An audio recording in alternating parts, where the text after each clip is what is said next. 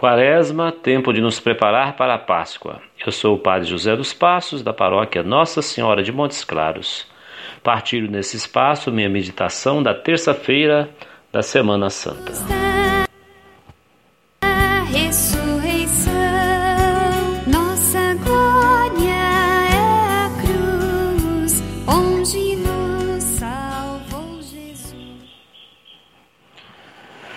Se ontem éramos convidados a discernir a autenticidade do amor, hoje somos confrontados com a necessidade de colocar nossa confiança no Senhor e esperar dele o perdão de nossos pecados. Ontem víamos a comparação entre Maria, irmã de Lázaro, e Judas. Hoje a comparação se dá entre Judas e Pedro. Ambos caíram na negação do Mestre Senhor, mas um entra na noite escura do desespero, enquanto o outro, mesmo na noite, se lança num choro que lava sua culpa diante da lembrança das palavras e do olhar do Senhor. O Evangelho de João, que lemos neste dia, nos coloca no cenário da última ceia. Ali, enquanto Jesus fala de seu amor, os discípulos estão preocupados com outros negócios e não se dão conta do coração amoroso de Jesus exposto em sentimentos e palavras de afeto. Somos levados a focar em dois personagens, Judas e Pedro.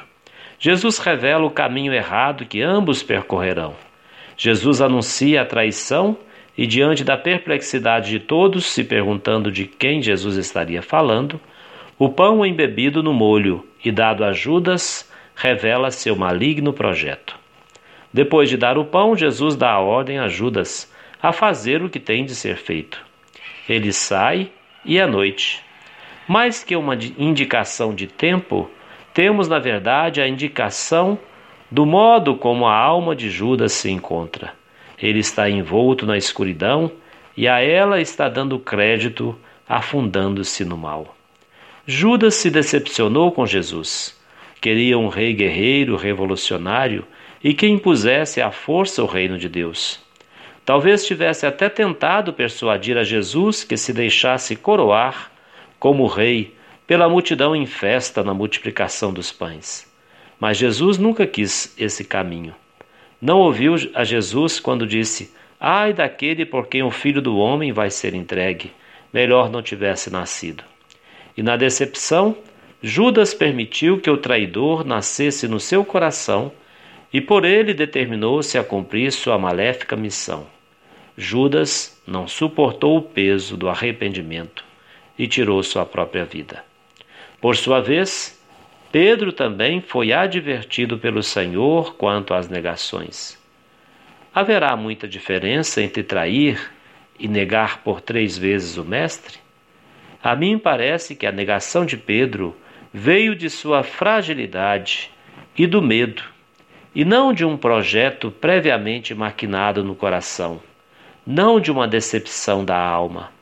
Dentro da alma de Pedro não houve o nascimento de um traidor, mas houve sim a revelação de que ele não era tão forte quanto seu entusiasmo pelo Senhor parecia apontar. Então, quando Pedro se deu conta do tamanho tão pequeno de suas forças, pôde recorrer a quem o poderia salvar e foi salvo. O olhar de Jesus, a lembrança de suas palavras foram o canal da cura de uma vida para uma vida nova que nascia em Pedro. Essa vida nova ele deveria agora dar a seus irmãos, confirmando-os na fé. A partir de então, Simão está pronto para se tornar a pedra de sustento da igreja. Meus queridos irmãos, minhas irmãs, recebem o meu abraço de Deus a sua bênção, não percamos a oportunidade de fazer o bem.